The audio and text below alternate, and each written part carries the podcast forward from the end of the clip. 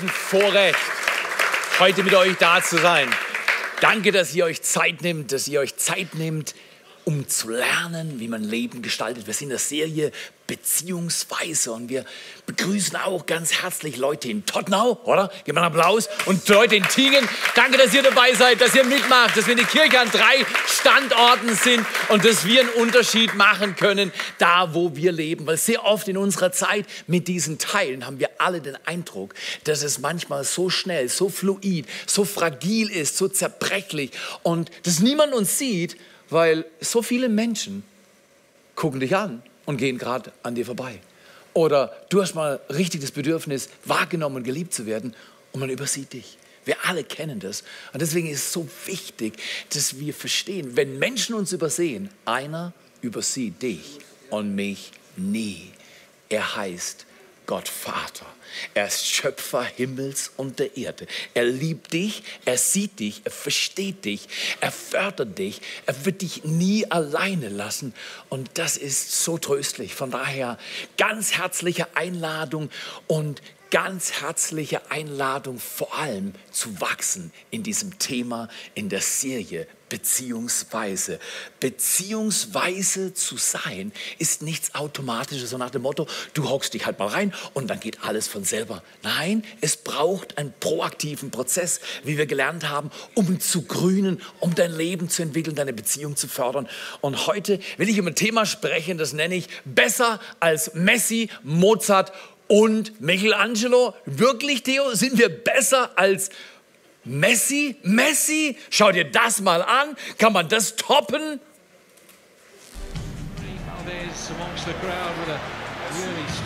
Schau ihn mal an.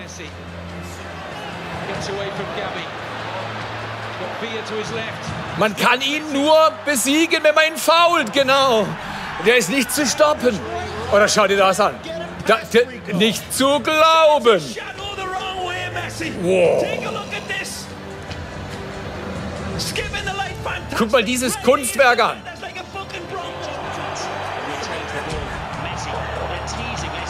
Unglaublich. Echter Künstler. Du bist besser als Messi? Schwer zu glauben, oder? Oder besser als Mozart? Hör dir das mal an.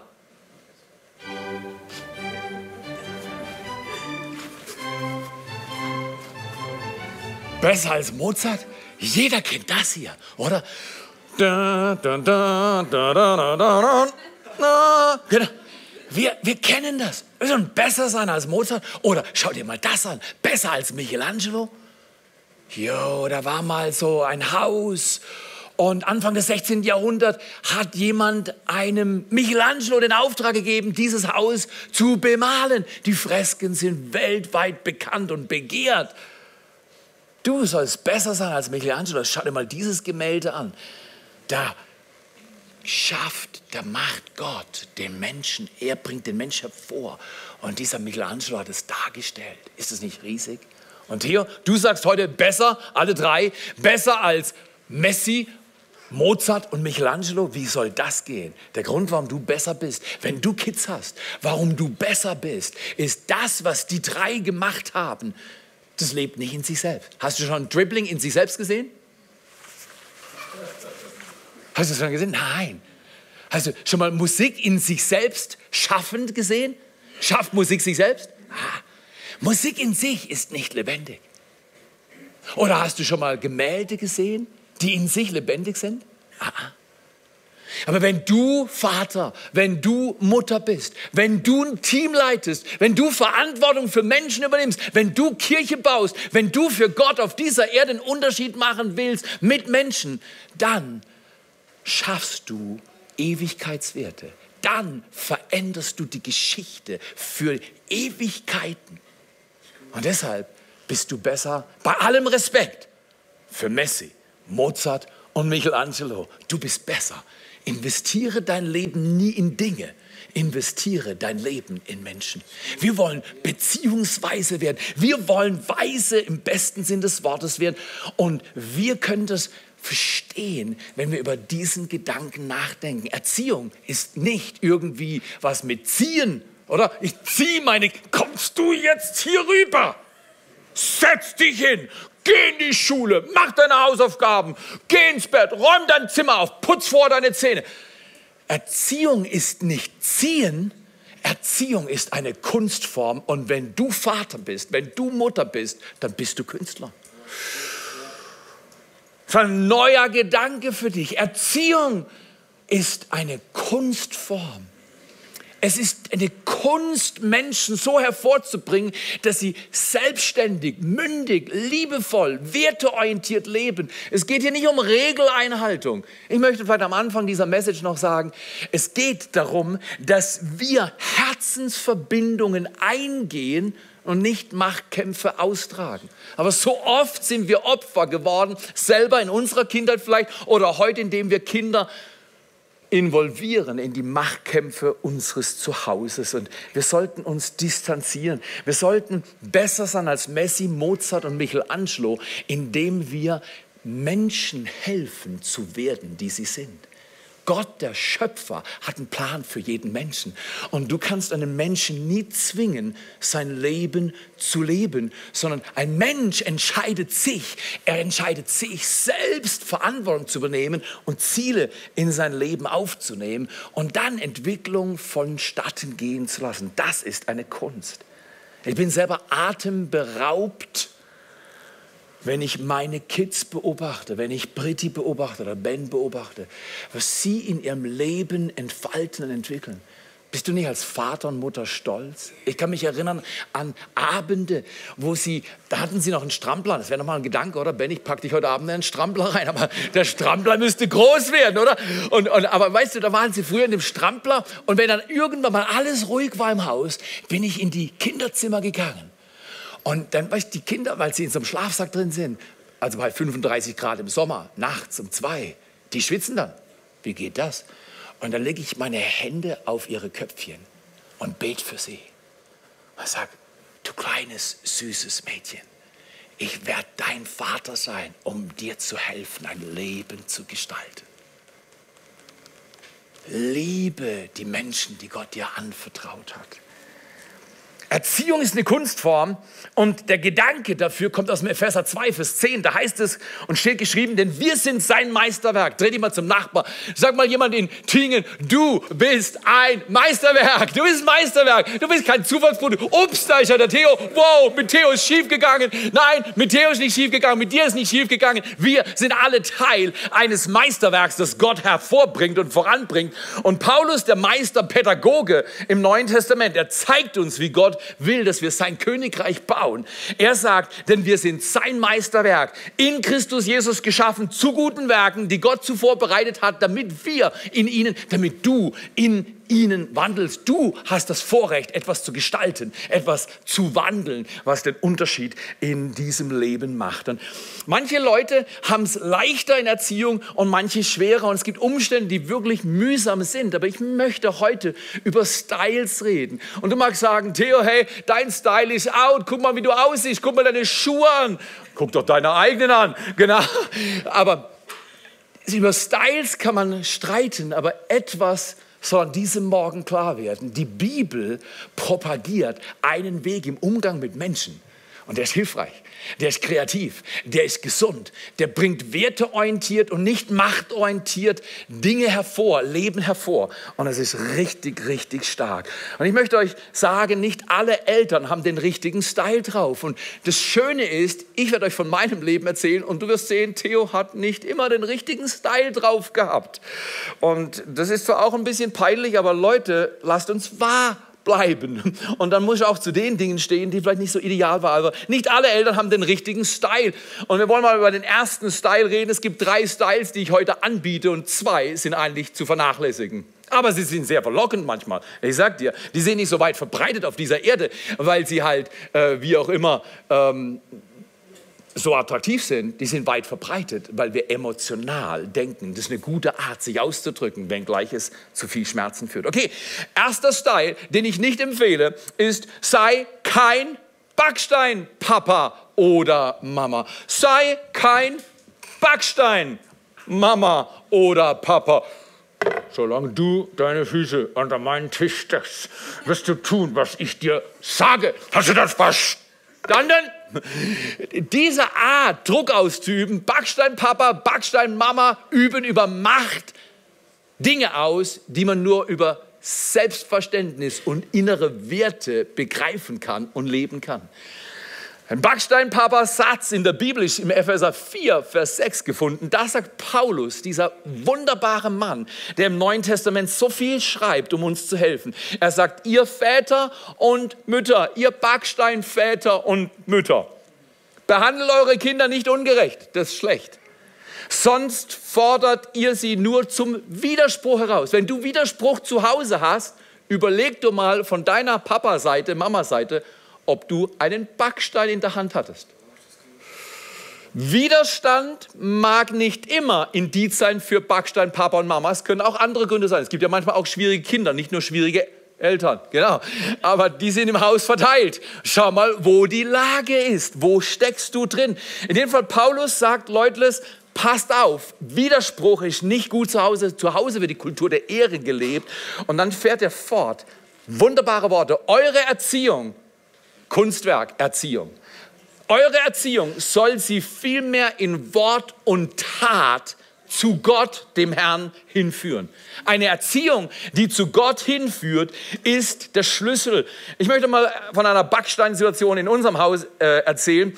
Und es war mal, äh, unsere Tochter ist grandios, sie ist absolut schön und wunderbar und sie ist so toll. Aber ich weiß nicht, wie alt sie war, irgendwo zwischen fünf und acht oder frag mich. Sie war klein und hatte dünne Ärmchen und an dem Tag war sie schlecht drauf. Und sie hat ihren Papa ein bisschen an der Wand hochgetrieben. Ich nenne das den roten Knopf gefunden und gedrückt. Und dann geht manchmal was ab. Bei wem geht manchmal zu Hause was ab? Bei wem ist früher zu Hause was abgegangen? Da hat es eine Tracht Prügel gegeben, früher bei euch zu Hause, oder? Oder meine Mutter hat früher gesagt, jetzt gibt es eine Ohrfeige. Feigen finde ich gut, aber auf dem Ohr brauche ich nicht. Äh, was, wie war das bei euch zu Hause? Was lief zu Hause? In jedem Fall, unser kleines Mädchen hat den Papa richtig gut an der falschen Seite berührt. Und meine Güte, der Backstein, ich habe schon rot gesehen, aber dann habe ich noch einen Backstein gefunden.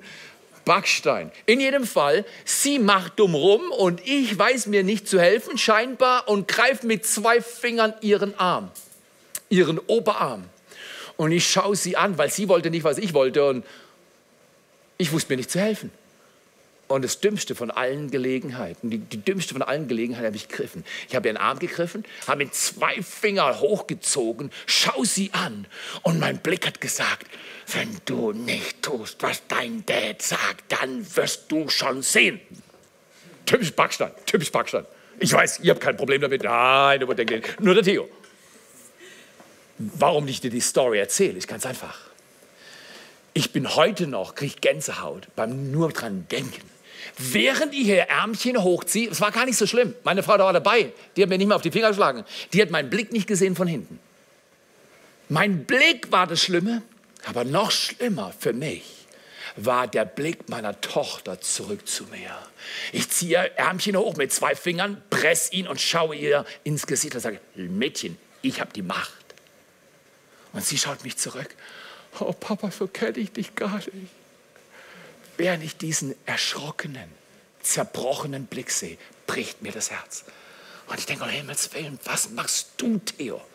Das ist Backstein-Style. Das geht immer daneben. Backstein-Eltern lieben Kontrolle, lieben Recht haben, lieben Machtausübung. Sie mögen richtig und falsch im Auge haben. Sie mögen belohnen und strafen. Aber das Ziel ist leider Regeleinhaltung und führt zur Unselbstständigkeit, schwache soziale Kompetenz.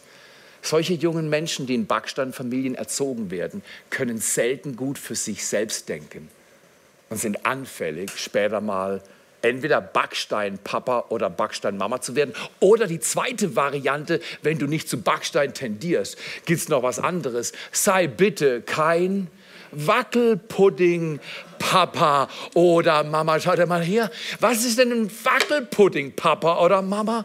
Ein Wackelpudding, Papa oder Mama ist eine Mama oder Papa, die sagen, ach, lass halt laufen. Es wird schon werden. Laissez-faire.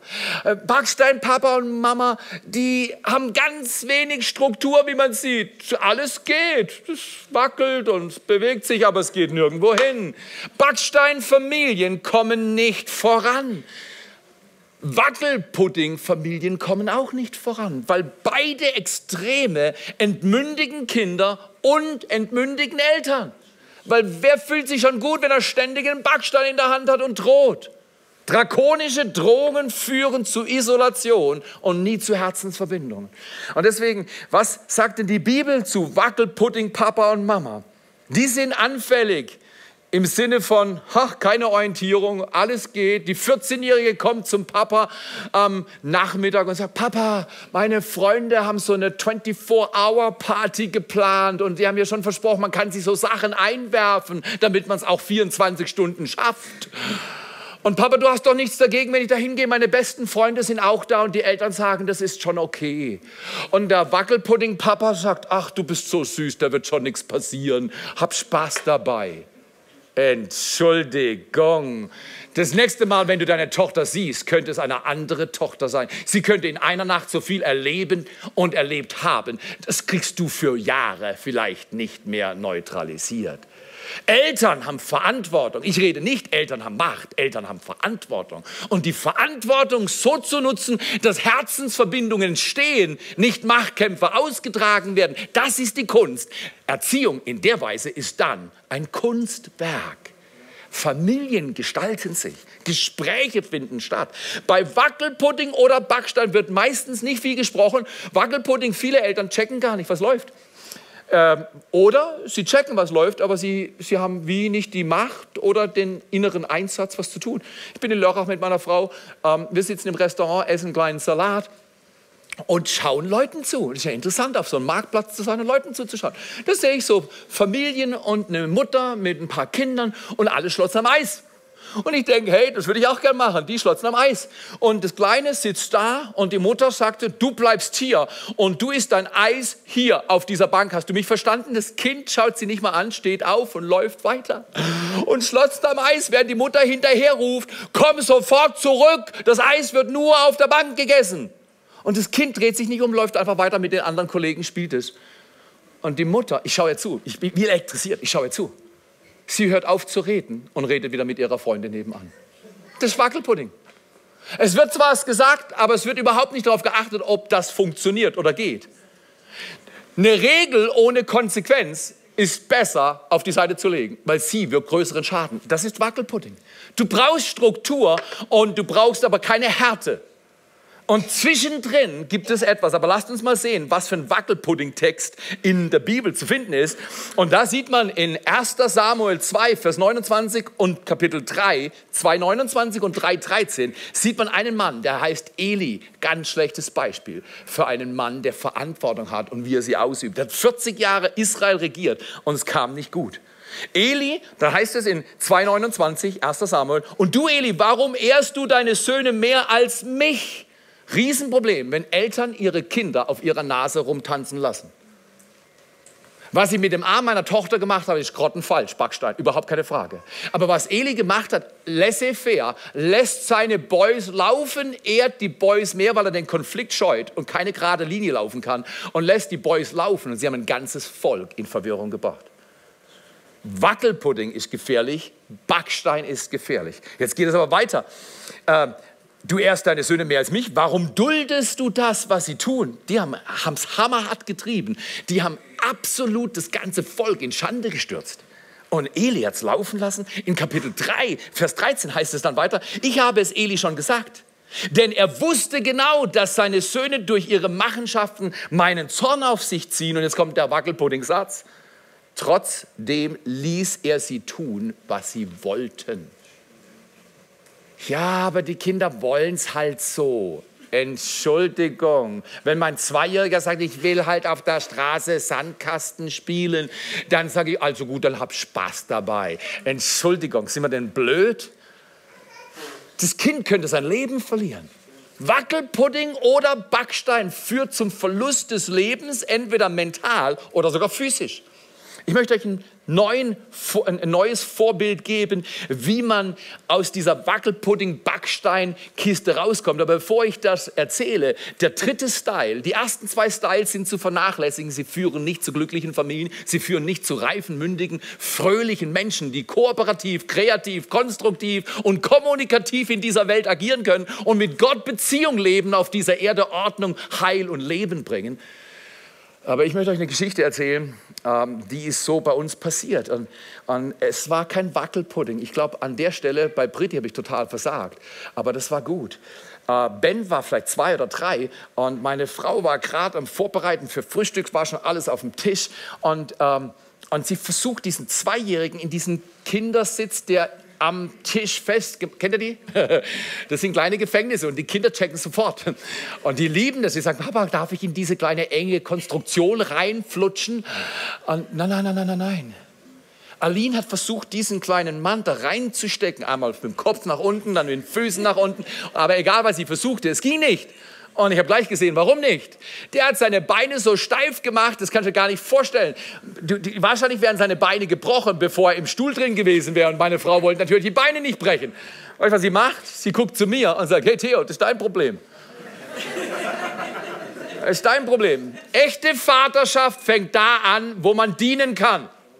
Wow, Männer sind zum Dienen da.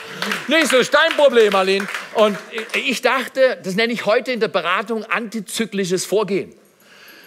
Gott war gnädig. Weißt, ich habe ja auch manche Augenblicke, wo man einfach nur beschämt dasteht und sagt, hey, das war nicht gut. Aber an dem Tag hat Gott mir Gnade gegeben. Und ich habe gute Lehrmeister in meinem Leben. Gary Smalley zum Beispiel, Danny Silk zum Beispiel, John Maxwell zum Beispiel, viele, viele andere, von denen ich gelernt habe, wie man in solchen Krisensituationen umgeht. In jedem Fall, ich war ja selber noch ein junger Mann. Also ich bin immer noch jung. Abraham ist 175 geworden, mit 56 bist du gerade aus der Teenzone raus, oder? Okay, alles klar, ein anderes Thema. Aber in jedem Fall, ich sehe den Ben, der steht jetzt auf dem Tisch und er, die eine habe ich schon besiegt. Die Schwester sitzt artig am Tisch und er steht da. Mit zwei, der Meister. Jetzt kommt sein Vater. Der Vater ist kaum größer als der Zweijährige, weil der natürlich erhöht steht. Und das hat er auch ausgenützt. Steht er so da. Ich sage zu Ben, überhaupt kein Problem. Ich bin kein Wackelpudding und ich bin kein Backstein. Wir machen das so, Ben. Du setzt dich jetzt freiwillig in diesen Stuhl. Oder dein Papa geht mit dir zum Zimmer. Im Zimmer kannst du stehen, solange du willst. Du kannst sogar die ganze Nacht stehen. Ich stehe hier. Niemand kann mir sagen, wo ich sitzen oder liegen oder schlafen soll. Der guckt mich an und sagt, boah, der hat einen Trick angewandt. Kinder merken sofort, Kinder sind schlau. Kinder sind schlau mit 14, Kinder sind schlau mit vier Monaten, Kinder sind schlau immer. Kinder sind schlau. Ich schaue ihn so an und sage, also gut, Zimmer oder sitzen? Aha, habe ich verstanden, Zimmer.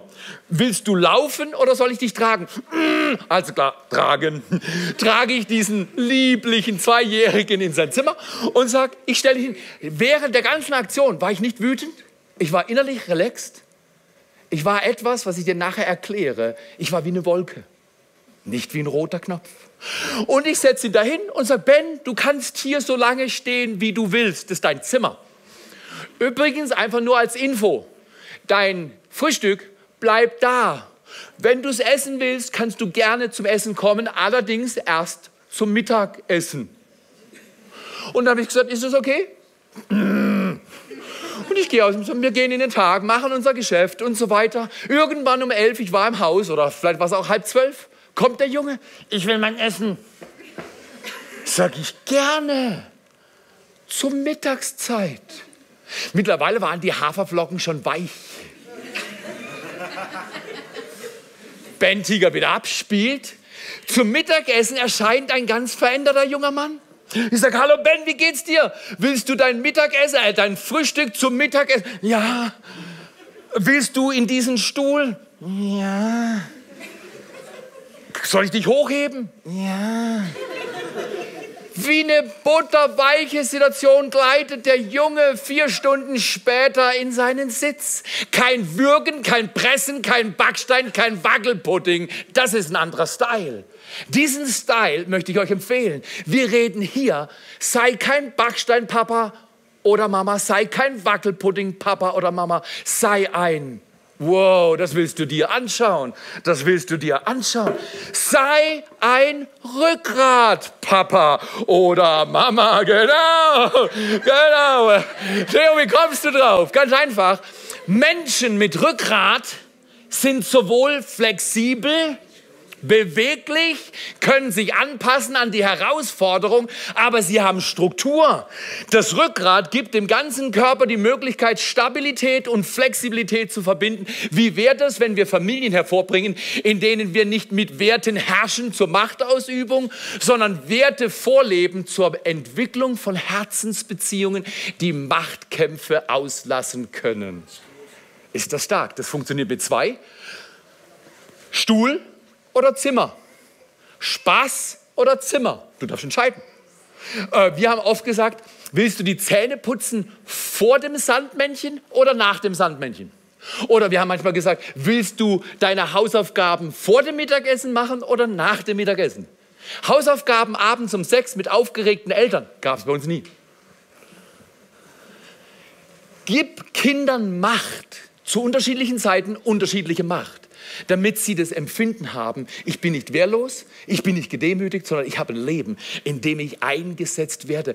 Rückgrat bringt Stabilität und Flexibilität, hat Werte, an die sich die Eltern halten und die Kinder. So wichtig, so wichtig. Wunderbar. Ich möchte euch einen Rückgrattext aus der Bibel vorlesen. Und das ist nicht Backstein, das ist nicht Wackelpudding, das ist super gut.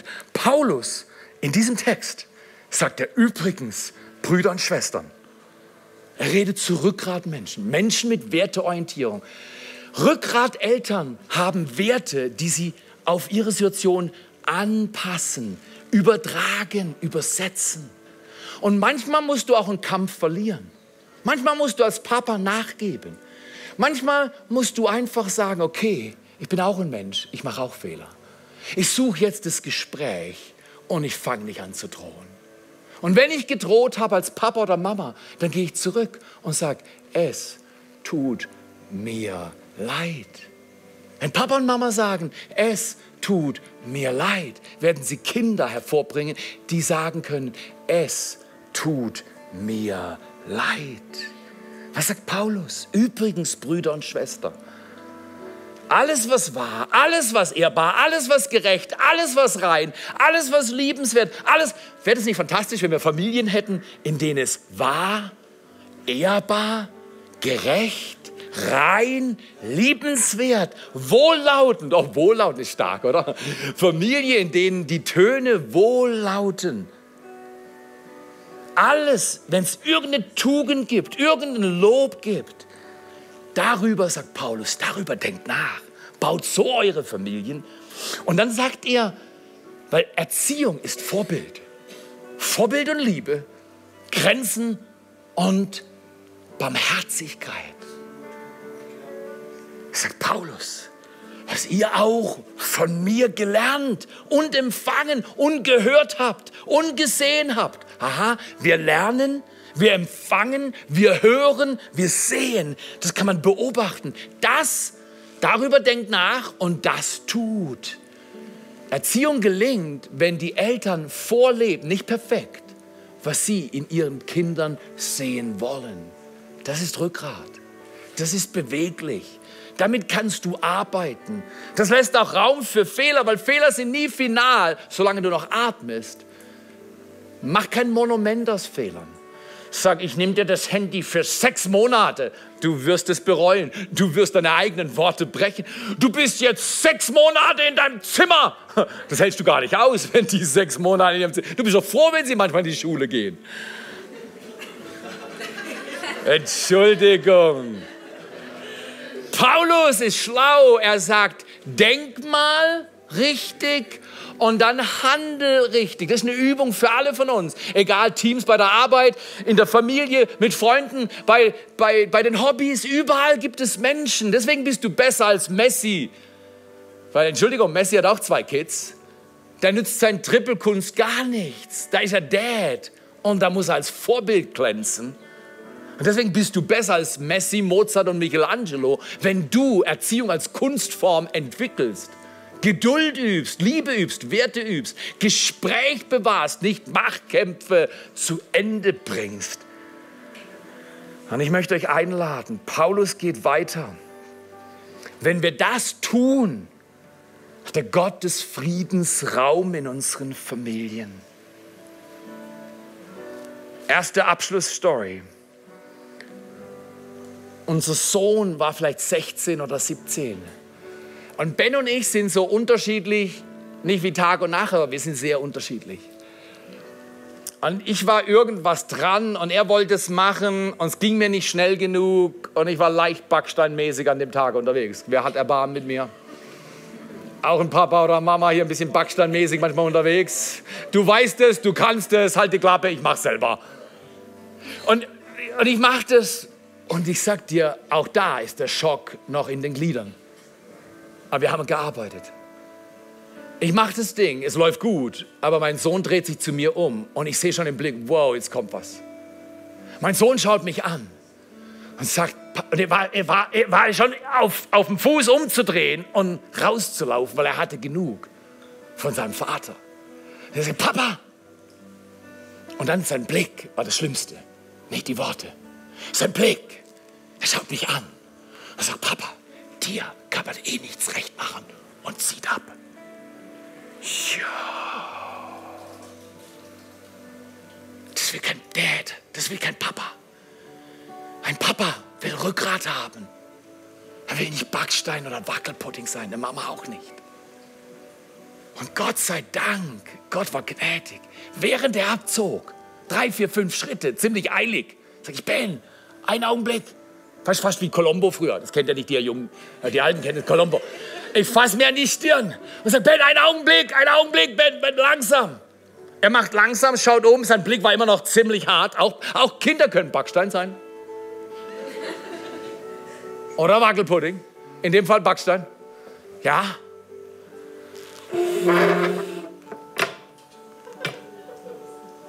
Ich habe die Hindernisse für unsere Herzen auf die Seite geräumt. Habe gesagt, Ben, von diesem Tag an setze ich dich ein über mich. Du darfst mir raten. Du darfst deinem Vater raten. Wenn ich zu Wackelpudding, was eher nicht mein Problem ist, oder zu backsteinmäßig bin, rede mit deinem Papa. Seit diesen letzten ist acht Jahre plus rum, reden wir miteinander. Und mein Sohn sagt mir seine Meinung, wir reden. Und ich habe ihm gesagt, Ben, von diesem Tag an, wenn du einen Vorschlag hast, dein Dad hat zwei Ohren und ein Herz für dich. Wir machen immer wieder Vater-Sohn-Zeit. Ich mache immer wieder Tochter-Vater-Zeiten, wo wir miteinander einen Tag oder zwei alleine abhauen. Jedes Kind. Und dann höre ich hin. Es geht nicht um Macht, es geht nicht um Gewinnen, es geht nicht um Recht oder Unrecht. Es geht um Herzensverbindungen eingehen mit den Kindern dass die Kinder Lust haben, einen Gott kennenzulernen, der auch Herzensverbindungen will durch Jesus Christus, seinen Sohn. Dann können wir die Machtkämpfe geruhsam an uns vorbeigehen lassen. Zweite Abschlussstory und dann komme ich richtig zum Abschluss. Wir sind so dankbar für unsere Familie. Aber weißt du, warum ich dankbar bin? Du denkst, ja, ist alles gut gekommen. Nein, Entschuldigung, für die, für die, das geht gut, gebe ich Gott die Ehre. Aber weißt du, warum ich dankbar bin? Weil ich heute besser weiß als jemals zuvor. Erfolg in der Familie braucht mindestens drei Parteien. Gott, die Kinder und die Eltern. Die Reihenfolge ist zuerst Gott, dann die Eltern und die Kinder. Und ich bin so dankbar, dass Gott uns bewahrt hat vor Kollisionen, vor Megafehlern, dass wir immer wieder gelernt haben zu sagen, es tut mir leid. Es hat Beziehung bewahrt, Herzensnähe geschaffen. Und heute ist einfach nur der Stolz auf diesen Gott, der uns bewahrt vor Backstein und Wackelpudding. Wie wäre das, wenn wir miteinander beten? Ich weiß nicht, wo du dich erlebst, wo du dich wiederfindest. Paulus sagte, Gottes Friedens kommt in eure Familien. Paulus sagt, lerne richtig zu leben, weil gute Eltern bereiten nicht den Weg für ihre Kinder vor. Da musst du lang, du gehst zur Schule. Gute Eltern, übrigens zur Schule müssen sie, aber also nicht wegen mir. Gute Eltern bereiten nicht den Weg für die Kinder vor. Sie bereiten die Kinder für den Weg vor. Das ist was ganz anderes. Das ist wertig. Das ist nachhaltig. Davon verabschieden sich Kinder nicht, sagt Sprüche 22,6.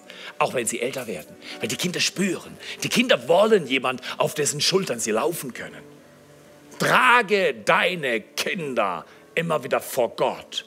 Und du wirst erleben, wie deine Kinder gerne die Unterstützung der Eltern empfangen. Wenn es gerade nicht easy ist, nimm dir Zeit zu feiern und ehre Gott. Danke, Tingen.